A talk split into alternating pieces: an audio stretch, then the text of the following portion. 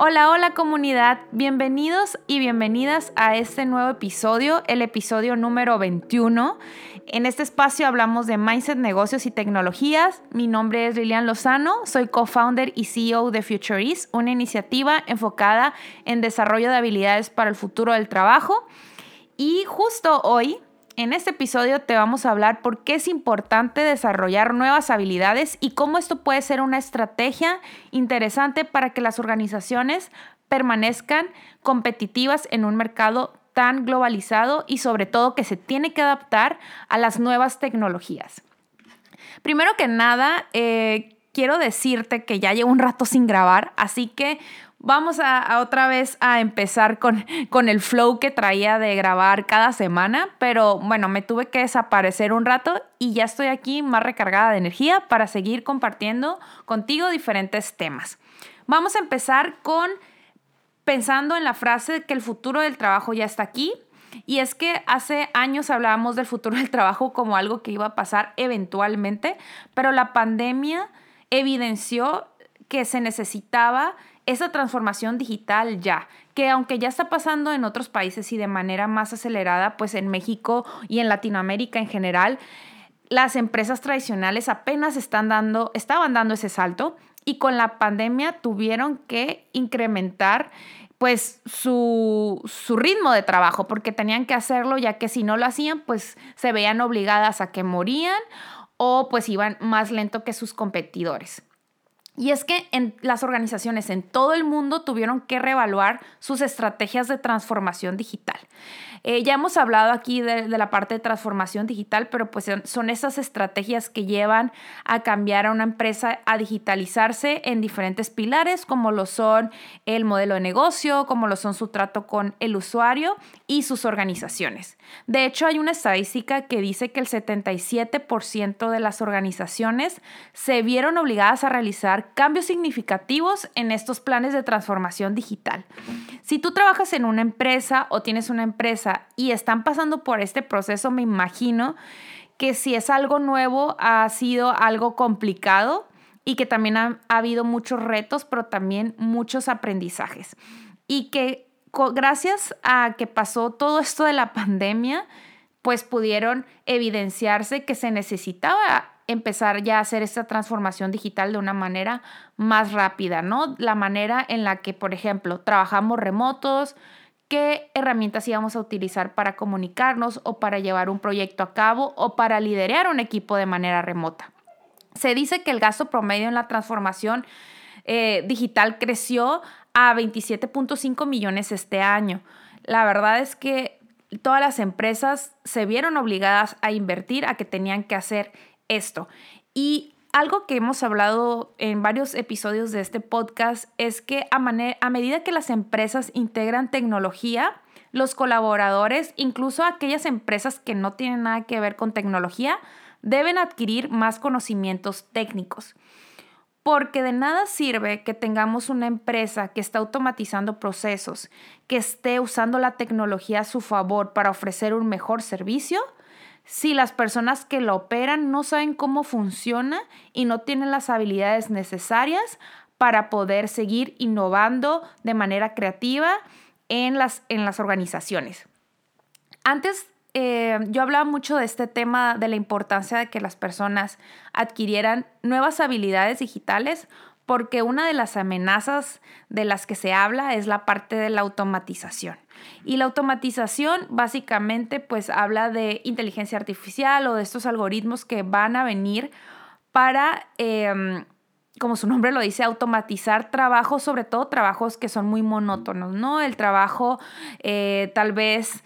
Y, y, aquí hay un brazo robótico que está en California, de hecho, que está muy interesante, donde lo que hace es dar la vuelta a una carne, es un, restaurante de hamburguesas y agarraron, bueno, compraron un brazo robótico que lo que hace es dar la vuelta a la carne, ¿no? Entonces hace el flip y pues muchas de las empresas están optando por, por tener robots o se están automatizando trabajos de manera continua eh, por medio de pues de todos estos, de estas nuevas formas de, tecnología Y pues esto le está ahorrando mucha, mucho dinero a las empresas, ¿no? Entonces, la automatización y va a eliminar 75 millones de empleos para el 2025.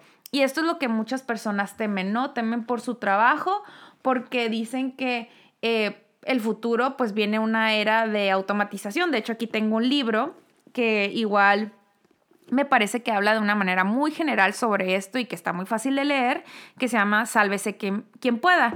Y en este libro hablan de diferentes industrias, por ejemplo, habla de la industria de, de los medios de comunicación, donde lograron desarrollar un algoritmo para que pudiera hacer piezas para un periódico. Entonces ya aquí eh, la parte de, la, de, lo que hacía un reportero, pues se va a ver, se va a ver eh, afectada porque pues ya lo va a poder hacer un algoritmo. O hay algoritmos que pueden generar logos random o pueden generar una pintura. Y es ahí donde entra la pregunta, ¿qué nos va a ser relevantes como profesionistas para que no nos automatice una máquina el trabajo? Y vamos a hablar de eso más adelante, qué habilidades deberías tener. Entonces, con la automatización, volviendo, eh, va a eliminar millones de empleos, pero también va a crear nuevas funciones, 133 millones. Esto lo dice el World Economic Forum en el 2019. Así que vemos que aunque vamos a perder muchos trabajos, también se van a crear nuevas oportunidades. Y para estas nuevas oportunidades vamos a necesitar una nueva formación de habilidades. También la misma fuente nos cita que el 54% de todos los empleados van a necesitar formación de habilidades durante los próximos cinco años. Y ahí es donde va a venir estos dos términos de los que hablamos a un inicio, upskilling y reskilling, que ahorita les voy a decir de qué se trata. Entonces, ¿qué pasa? La tecnología está avanzando, viene COVID, nos obliga a usar estas herramientas tecnológicas y empieza a haber un skill gap, ¿no? Como un gap entre las habilidades que necesita la industria y las habilidades que tenemos actualmente. Y si ya entramos a un tema un poco más profundo eh, del sistema educativo y cómo nos vienen educando hace años a, a todos los profesionistas cómo hay ese gap entre lo que te enseña la escuela y la educación tradicional a lo que realmente necesita la industria. Y aquí debe haber una coherencia. Y esa coherencia apenas se está trabajando. Ya muchas universidades lo están haciendo, pero aún así, lo que puede ser vigente el año pasado este año posiblemente ya no sea vigente y tienes que aprender una nueva habilidad, sobre todo en puestos tecnológicos como un desarrollador, ¿no? Puede ser que un lenguaje tiene una nueva actualización y esta persona tiene que aprender nuevamente, ya tiene la lógica, pero tiene que aprender nuevas cosas para poder seguir llevando a cabo su trabajo. Entonces, esta brecha que hay de habilidades eh, básicamente lo que habla es de la discrepancia entre las habilidades que tienen los colaboradores y las requeridas por la organización para mantenerse competitivamente en el ámbito global. De aquí eh, traigo algunos datos que, que, hicieron una asociación de desarrollo de talento en Estados Unidos, donde nos dice que el 83% de los profesionistas de RH afirman que sus empresas hay una brecha digital. O sea, ellos ya detectaron que la brecha es muy grande y que se necesita hacer algo. El 75% de estas organizaciones eh, les di, comenta que esta brecha les está afectando en el negocio, en la prestación de servicios con los clientes y el crecimiento anticipado. El costo financiero de esta brecha va a ser enorme y le va a costar a la economía de los Estados Unidos 2.5 billones en los próximos años. ¿Qué pasa aquí? Entonces, y es que necesitamos empezar a entender que ya no es una opción aprender, sino que tenemos que tener una mentalidad. Y aquí tengo un episodio que hablo de mentalidad de crecimiento, pero también una mentalidad de lifelong learning, de estar siempre aprendiendo de estar adquiriendo nuevas habilidades para poder desempeñar de una manera más óptima tu rol dentro de una organización y poder llevarlo a otro nivel y cumplir tus objetivos, ¿no? Y si eres una empresa, pues también es bien importante entender cuáles son esas habilidades que en base a tus objetivos de negocio necesitan las personas para poder cumplir los objetivos que tienes a nivel negocio. Entonces, hablamos de upskilling y reskilling que son clave para el futuro del trabajo y hablamos que el futuro del trabajo ya está aquí. La importancia de mejorar las habilidades de los colaboradores actuales puede proporcionar una solución a largo plazo para que las empresas continúen siendo competitivas, porque no va a haber otra manera de que puedas lograr esto. ¿Y por qué es una estrategia? Porque se va, muchos de los ah, artículos que estuve leyendo y de las fuentes, y bueno, si a ti te ha tocado contratar gente, se habla de que es muy difícil conseguir a personas que tengan ciertas habilidades sobre todo habilidades blandas, ¿no? Y las habilidades técnicas, pues sí son importantes, pero sobre todo habilidades blandas, ¿no? Entonces, ¿qué pasa para una empresa?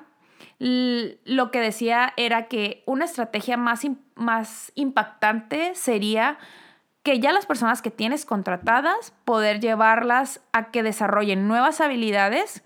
Y bueno, estas personas pues ya conocen el negocio, ya llevan contigo trabajando más tiempo es mucho más fácil que puedas entrenarlas a ellas, que consigas nuevo talento.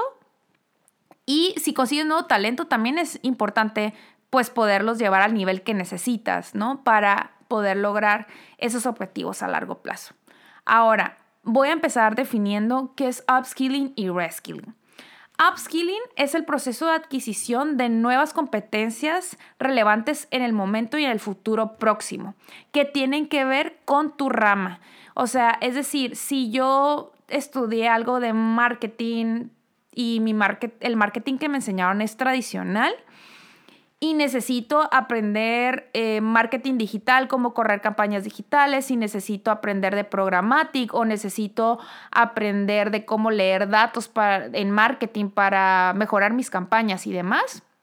Eso es upskilling porque estoy dentro de la misma rama, pero estoy haciendo como ese upgrade, ¿no? Es esa mejora de mi cajita de habilidades, qué es lo que necesito para que el trabajo que ahorita hago pues sea como un trabajo con esteroides. Entonces, e, eso es como la parte de upskilling. ¿Y qué es reskilling? Reskilling es el proceso de aprendizaje de nuevas habilidades para que puedas hacer un trabajo totalmente diferente eh, de lo que haces actualmente. Por ejemplo, si tal vez yo trabajo, eh, o bueno, yo soy de carrera diseñadora gráfica y ahorita hago cosas de desarrollo de negocio. Aunque puedo utilizar ciertas habilidades como la creatividad y procesos y conceptualizar, pues estoy haciendo reskilling, ¿no? Porque yo mi formación no fue en negocios, en administración, mi formación fue en algo creativo, que es diseño. Pero lo estoy llevando a hacer un reskilling en negocios, en desarrollo de negocios, llevar la dirección de una empresa. Totalmente distinto. Entonces hice reskilling. Em, esta parte es bien importante sustentarla, por ejemplo, con este caso de una de las grandes, que es Amazon. Hay un artículo que habla que Amazon va a invertir más de 700 millones para brindar programas de capacitación para mejorar las habilidades. De hecho, el programa se llama Upskilling 2025 y buscan capacitar a 100.000 empleados en los próximos seis años. Un quote que dice la vicepresidenta senior de recursos humanos es que creemos, y lo voy a citar, creemos que es importante invertir en nuestros empleados para ayudarlos a adquirir nuevas habilidades y crear más opciones profesionales para ellos.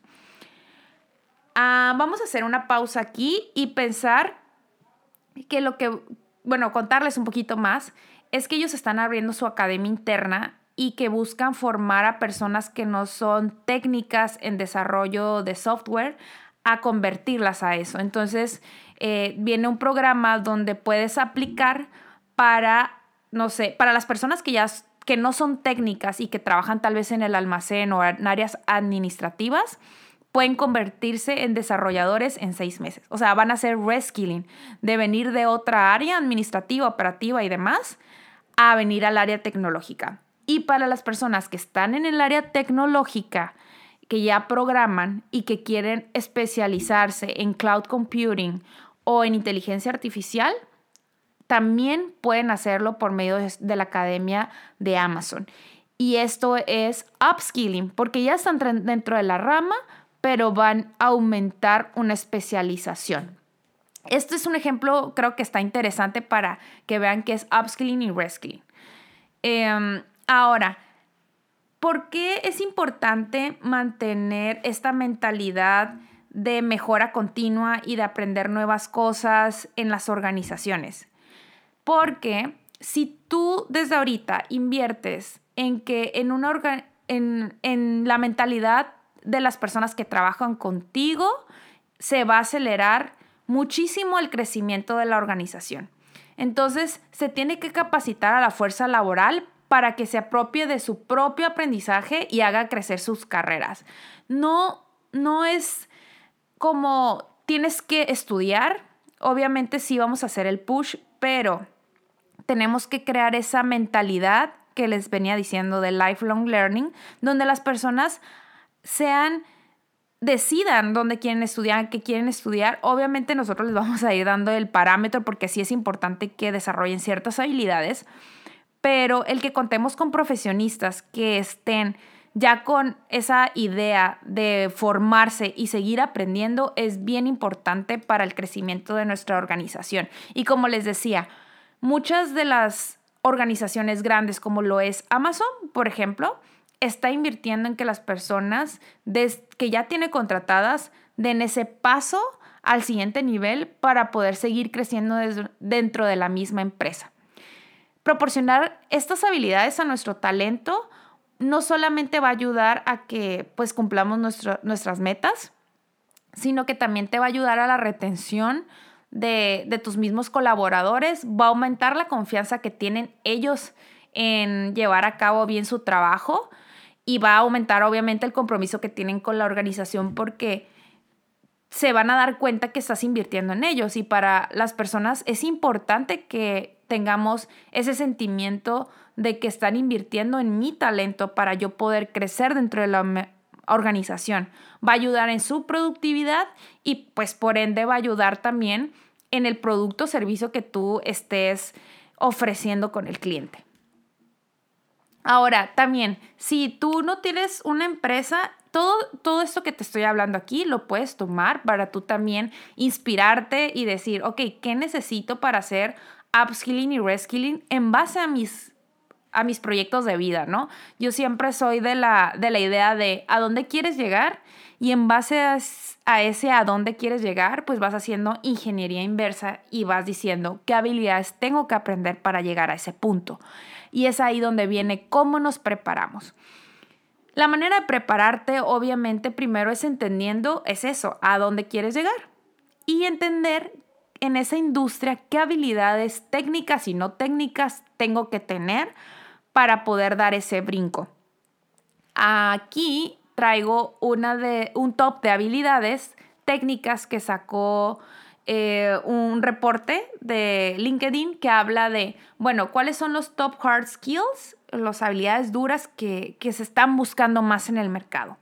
Una es blockchain, que bueno, pues ya hemos oído hablar mucho de esto que es importante que igual si tú no haces blockchain, que entiendas cómo funciona. Y de hecho aquí voy a hacer un comercial de nuestros amigos de Blockchain Academy. Si quieren conocer más de ellos, ellos también tienen cursos que para personas no técnicas que puedan entender cómo funciona esto. También es importante cloud computing, es otra de las habilidades diseñadores de productos digitales y esto es bien importante porque si toda la industria de negocio va hacia los productos digitales, pues necesitamos más diseñadores, necesitamos gente que sepa planear un producto digital que es totalmente distinto pues a un producto físico tenemos que usar otro tipo de estrategias. Y también aquí hago otro comercial. Tengo otros dos episodios que hablo con product managers. El último es el episodio número 19 que hablo con alguien de BBVA y nos habla de qué habilidades debe tener alguien que se quiere dedicar a, productos digitales, ¿no? Y bueno, otro es análisis de negocios, UX design.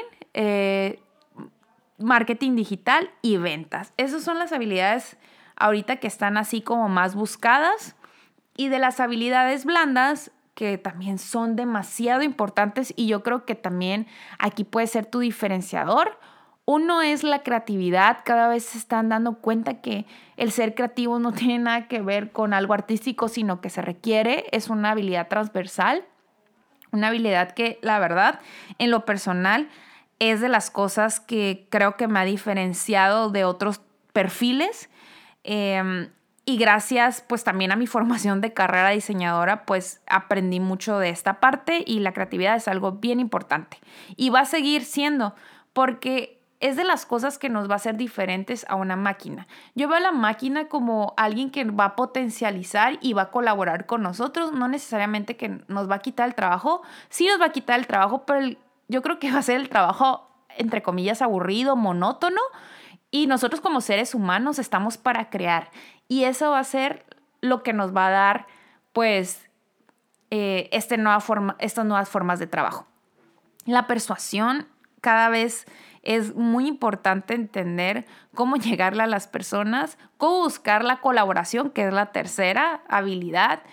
Y en esta pandemia se vio también súper evidenciada la importancia de la colaboración y cómo haces una colaboración cuando no estás en un espacio físico. Creo que este es un reto bien interesante, cómo mantienes ese flow de colaboración con tus organizadores. Como cuarto, cuarta habilidad tenemos la adaptabilidad y creo que ser adaptable y ser resiliente es bien importante porque estamos viviendo en un mundo tan cambiante que no sabemos qué pase en dos años, en tres años, mañana, y tienes que aprender a adaptarte. Y también aquí puedo decir que las personas que he conocido que han tenido éxito, y pongo éxito entre comillas, ¿no? O han avanzado en sus carreras, ha sido porque han sabido adaptarse. Y creo que también eso ha sido clave en mi carrera. Eh, yo he experimentado en diferentes lugares de trabajo, también diferentes roles y eso me ha ayudado también a ser una persona que no me clavo y digo aquí voy a estar por siempre, sino me, me, aprendo a adaptar muy fácilmente. También el vivir en otra ciudad, el conocer distintas personas, el adaptarte a diferentes contextos está súper interesante.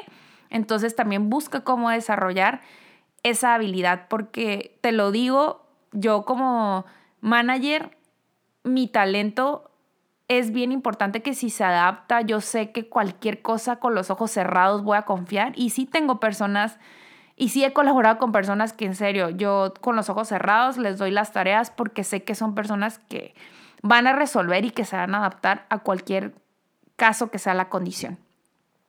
Y por último, la inteligencia emocional, que también creo que voy a hacer un episodio específicamente de esto, porque en serio que el que domine sus emociones puede dominar muchos aspectos.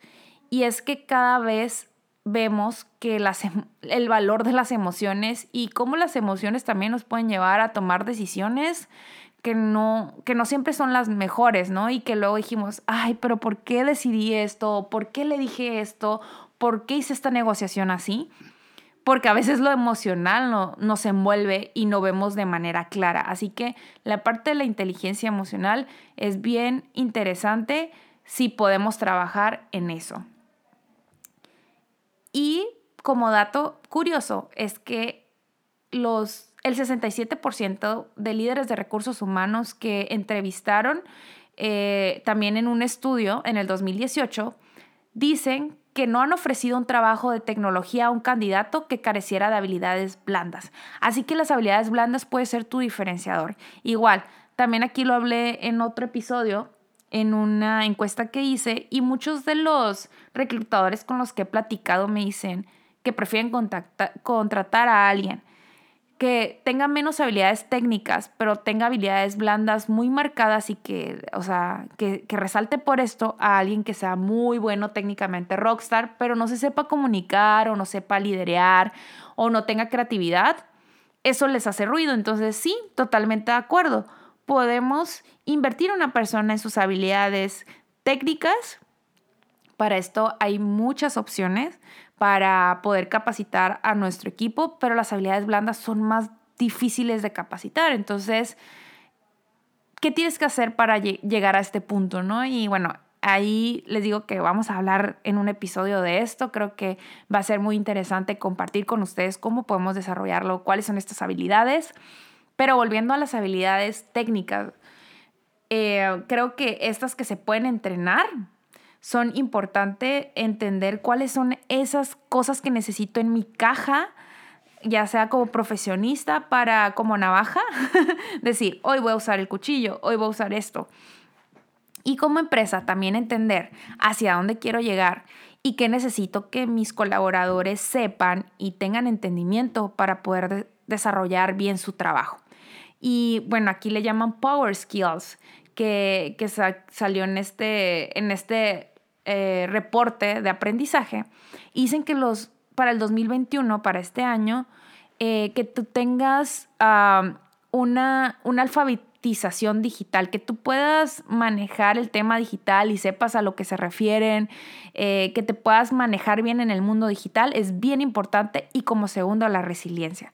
Y bueno, me imagino que ya ahorita con todo lo que hablé, la resiliencia es de las cosas que también puedo decir que me han permitido como profesional adaptarme a cualquier cambio y que si me caigo me levanto lo más rápido que puedo y le sigo. Es seguir, seguir, seguir y que aprendamos a tener a no tenerle miedo al fracaso. Lo importante es equivocarse rápido y levantarse rápido también.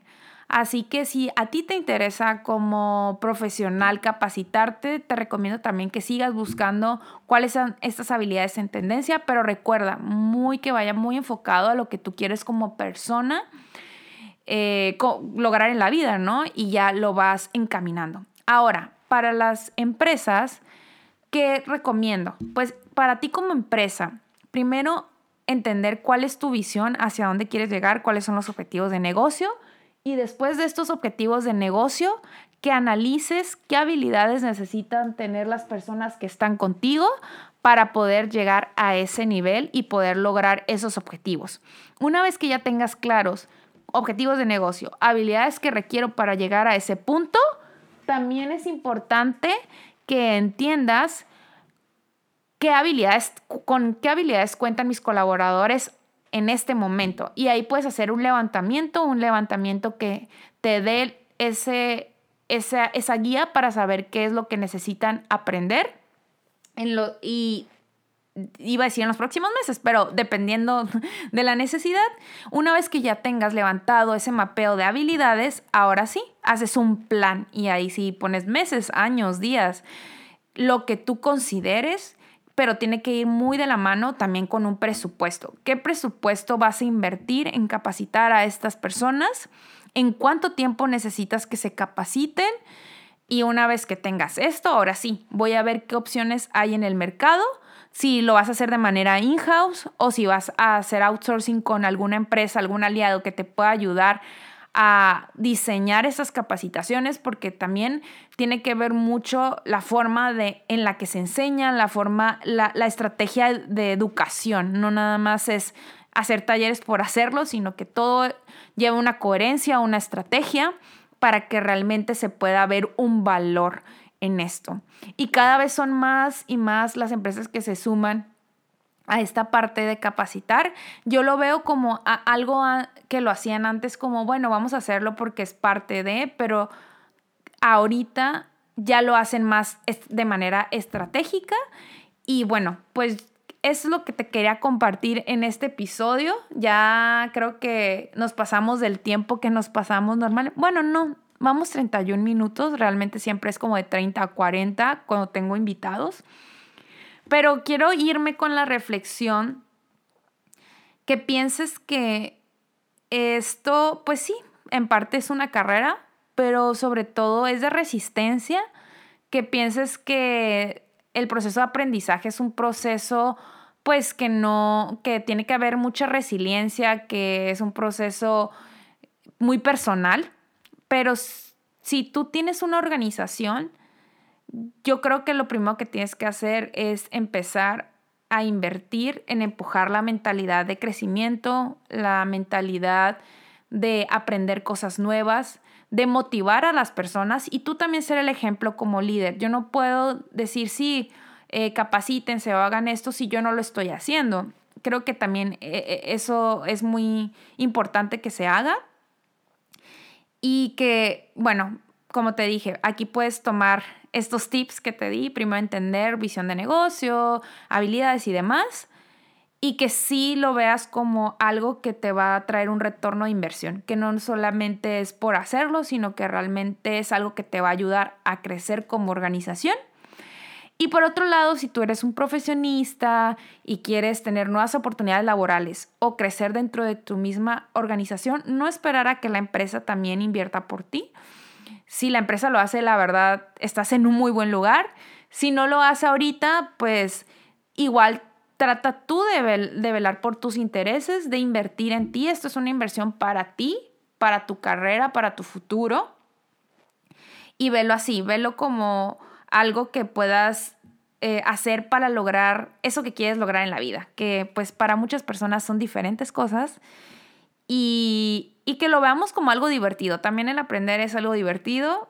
A veces se tiene ese estigma de que, que aburrido, me va a quitar tiempo y demás, pero búscale ese lado divertido de aprender nuevas cosas.